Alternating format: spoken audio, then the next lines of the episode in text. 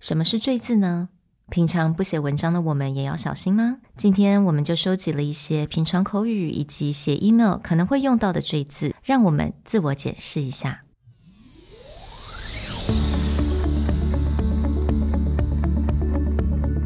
Hello，欢迎来到 Executive Plus 主管与沟通力的 Podcast。I'm Sherry, an educator, certified coach, and style enthusiast. 我相信专业有效的沟通是语言跟逻辑的完美结合。And I'm Nick, a startup consultant, corporate trainer, and late night gaming junkie. I believe great communication requires the right mindset and solid frameworks. 我们希望带给大家职场英语的技能、跨文化沟通技巧与其他能帮助您成为出色领导者的工具。Join us each week as we share our experience, research, and methodologies to take your communication and language skills from good to great.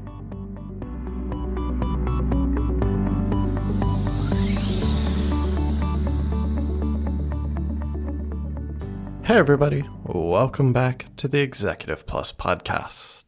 We're glad that you could join us for another podcast episode where we're going to talk about redundancy. Redundancy is when you repeat yourself over and over again. so, welcome back to this episode. That's right。说起 redundant words，我们常在写作的人或者上过写作课的人都知道，老师都会说千万不要用 redundant words。那如果你比如说有用像 Grammarly 像这样子的 software 的话，你可能平常就算在写 a very，它可能就会提示你说，哎，少用这个东西。所以到底 redundant words 是什么叫做 redundant words？那什么时候我们可以用它，什么时候不可以用它呢？In this episode, we want to cover a bit about where redundancies can be useful, mm -hmm. but where they should mostly be avoided. When it comes to the world of writing in mm. email, as Sherry said, a lot of these software helpers like Grammarly have a tendency to drop mm. any kind of redundancy word. So, what are some examples of redundancies that people use pretty often. Something like, in my past experience. Mm. In this instance, your experience, of course, is in the past. Yeah. It's actually not required because you mm. don't have future experience that you are going to discuss. So in that case, it's just in my experience mm. or in the past. It is only necessary to choose one. You don't mm. require both words. Exactly. 那另外一个 phrase 你可能常会听到，oh the basic necessities. If you look at the words basic and necessities, they are actually very similar. 所以你可以讲 these are my basics or these are my necessities. You don't actually need to put these words together. Yes, unless you're singing a Jungle Book song about the bare necessities. Oh, right. then it's not always necessary to use both phrases. Other things you'll see people write a lot is advanced planning. Mm. Advanced planning is literally planning a plan in advance. In that case, is just planning. Exactly. So that's redundant. And also, I find myself saying this sometimes actual fact, right? actual are fact and fact are fact. So putting them together again, these are very redundant. These are all examples of placing an adjective in front of a noun where the adjective is meant to modify something mm. that the noun already represents. So, in the case yeah. of actual facts, if you are going to use actual, you're trying to say something that this is real, this mm. is factual. Right. But then putting it in front of a noun like facts, which is inherently mm. by itself supposed to be true or factual, it becomes redundant, not always necessary. Mm. So, a lot of times, if you just want to clean up your writing, looking for these redundancies where you're continually putting an adjective, mm. could be an adjective as simply as very in yeah. front of a noun where you don't need to support it quite as much. The noun speaks for itself. Right. And I think very is something that we use all the time. Very good very beautiful. Do we really need that very to modify beautiful or good? Does it actually make your sentence sounds different? 这个时候我们就可以检视一下，诶，这个句子是否可以再简化一点。the most often use of very is actually in our second pairing, mm. where you mm. see a lot of redundancy, like an adverb plus an adjective. For mm. example, it is very unique. We say that all the time, though, right? it's something that comes out a lot, but then the reality is unique means Yeah, that it, 独特。yeah, it is a singular version of it, or it's not that common. So of course it should be unique. It's not mm. require like very unique, unless you're mm. talking about something incredibly specific. But you get this a lot with YouTubers and influencers. Like this is a very unique bag. like mm, it's probably not. It's probably not. Oh my God. Okay. We should do an episode just on describing what influencers love to say. Okay. So I digress. We'll come back. 所以类似像这样子的 adverb 加上 adjectives 的这样子片语还有什么呢？For example, extremely significant. 那其实啊，extremely significant，如果我们把它用在平常 presentation 上面好了，口语上面，can we use them？那如果把它放在我们平常口语上面啊，或者是做简报的时候，你当然是可以用。But here's the key: everything in moderation. Right，所有的事情都是用的刚刚好就好了。我觉得这边比较重要的部分是我们常常会用这种 extremely 或者是 absolutely 去强调后面的 adjectives 后面的形容词，which is absolutely fine.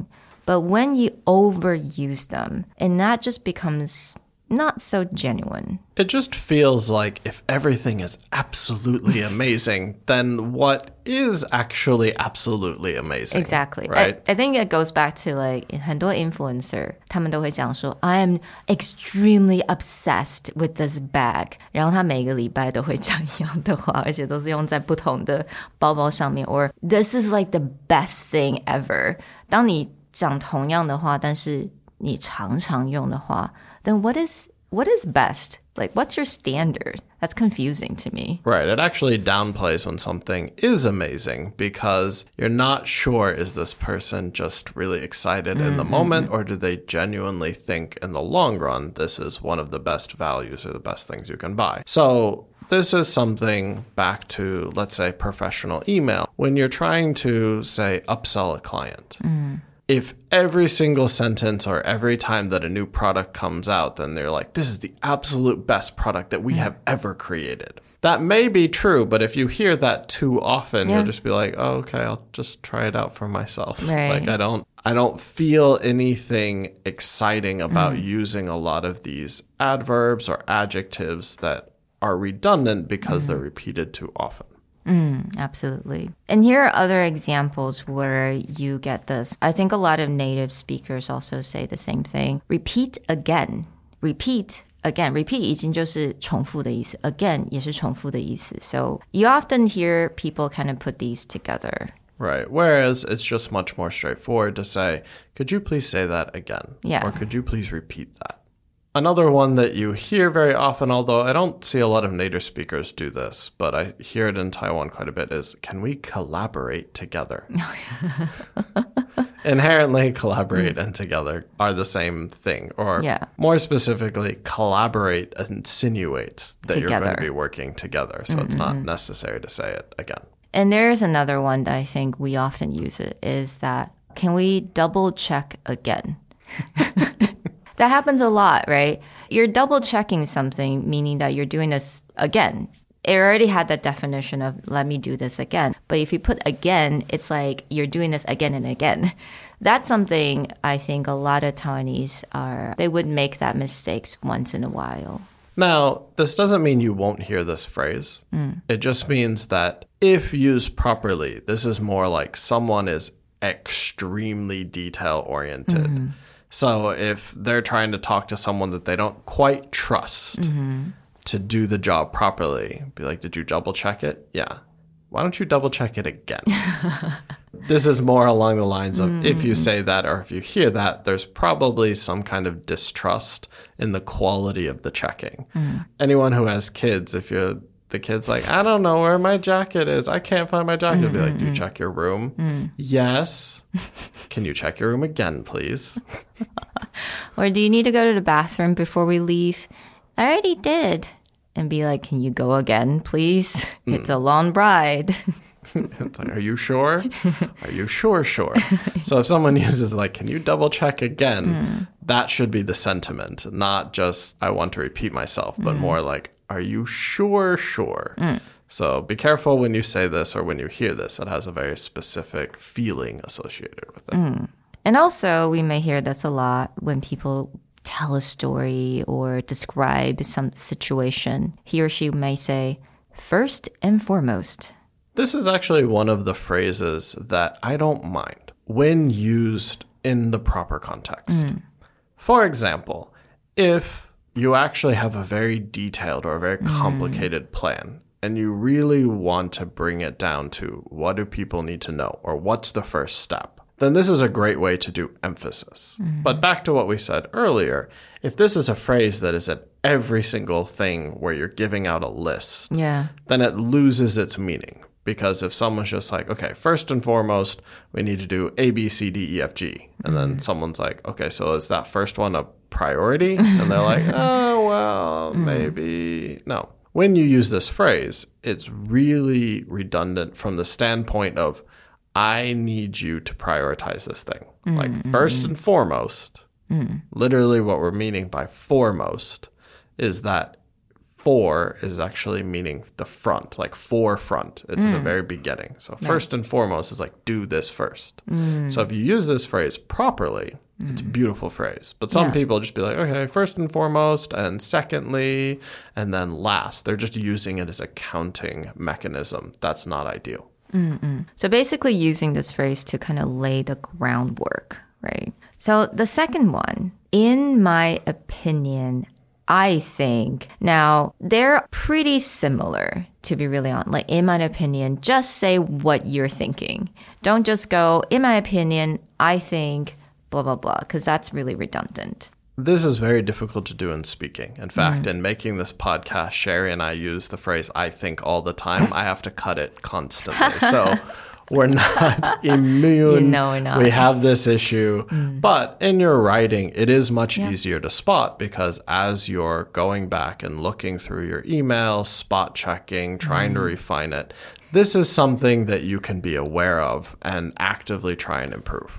Whereas speaking, it's mm. something that takes over time, but it always helps to go back. And if you're overusing phrases like, in my opinion, or I think, just simply because overusing it starts to come across either a little bit like ditzy or sometimes like, in my opinion, or it just feels less thoughtful because you're not stating a fact or you're not stating something that you want to get done. You're like, mm-hmm. well, I think, right?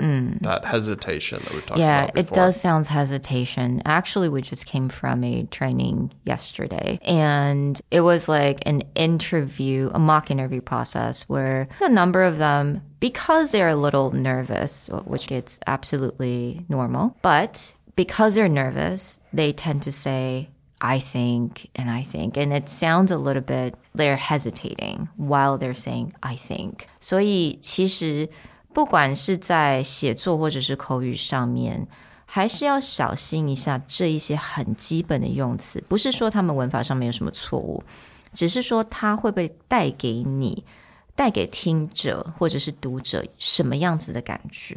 Now the last one is plus. In addition, and sometimes you hear this in verbal speaking communication a lot, when someone just wanted to add that one more point, 但是 plus 跟 in addition 是 一样的东西。 Right. Or you hear something like, in addition, I also think. Be like, you, you already additioned, you don't need the also. Yeah. Choose one. Like, in addition, I believe. Or, in addition, the next thing to tackle. You don't need the also. But you hear this a lot where people really want to emphasize, like, plus, in addition, I also want to emphasize. Yeah, exactly. Or like moreover, they will add that in there as well. 所以其实就是在写作上面了，我觉得赘字这个部分呢，真的要比较小心。我们在 Premium 的一月，我们已经准备了一个课程，就是 How to Write for Clarity。那其实这一些我们今天所讲到的这一些呢，都是能够让提升我们的清楚写作的这种清楚的程度。减少这些赘字，加强你真正想要 陈述的 content，你的内容，其实那才是最重要的。Well, we very certainly hope that you enjoyed the content of this episode because this content was specifically prepared to make you feel that redundancy is not such a redundant thing. Thank you for joining us at the Executive Plus Department of Redundancy Department podcast. We'll talk to you guys next time. Bye. Bye.